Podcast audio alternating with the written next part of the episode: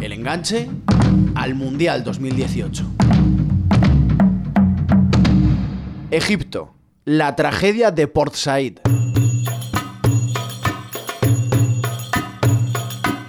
Francisco Izuzquiza. Port Said es una ciudad pesquera al noreste de Egipto que hubiera pasado eternamente desapercibida para la historia si no hubiera sido por un partido de fútbol aprovechado por aquellos que cargan a la pelota elementos políticos y religiosos que se encargaron de que ocupara un papel fundamental para conocer la historia del fútbol egipcio. El 1 de febrero de 2012, en el estadio de Port Said, se disputaba un partido liguero entre el equipo local, Al-Masri, y el eterno campeón nacional, el Al-Ali.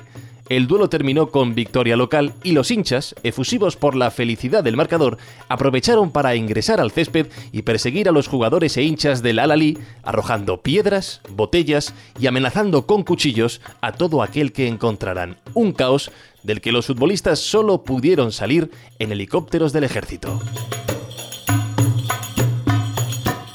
Todo por un fuerte componente político, pues el Al-Ali se proclamaba como firme defensor de la primavera árabe, mientras que el Al-Masri mostraba su apoyo incondicional al régimen del expresidente Mubarak. El hecho provocó la muerte de 74 personas y cerca de mil heridos, aunque la clave fue que concenció a todo un país de la magnitud del problema social que vivían.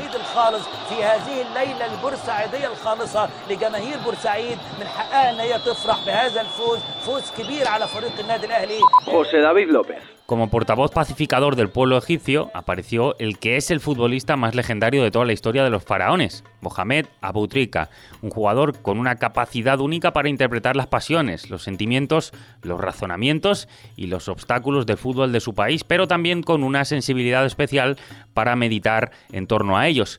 Pese a ser una estrella consumada, jamás decidió salir del fútbol egipcio, rechazó eh, millonarias ofertas, participó en mil proyectos humanitarios, tiene programas en la UNESCO, en la ONU, en UNICEF, ayuda al sistema de salud de su país en campañas contra el cáncer y siempre pidió cobrar lo mismo que sus compañeros para no crear disputas, incluso sumando siempre una gran parte de su sueldo a causas benéficas. Un futbolista que trasciende del estadio y que cuando marcó gol en la Copa África incluso aportó una camiseta que pedía ayuda a Gaza.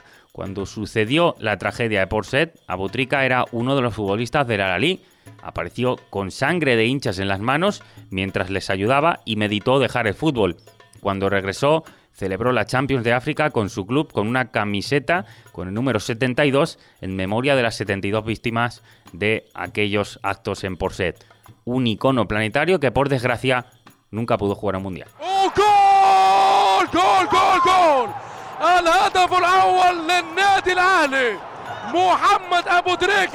La liga paró durante muchos meses debido al incidente de Porset y con la selección egipcia recién clasificada para los Juegos Olímpicos de Londres de ese año 2012, los futbolistas estaban parados, un problema que se solventó por la vía rápida. Aquellos que tenían más nivel rápidamente recibieron ofertas para jugar en países más competitivos.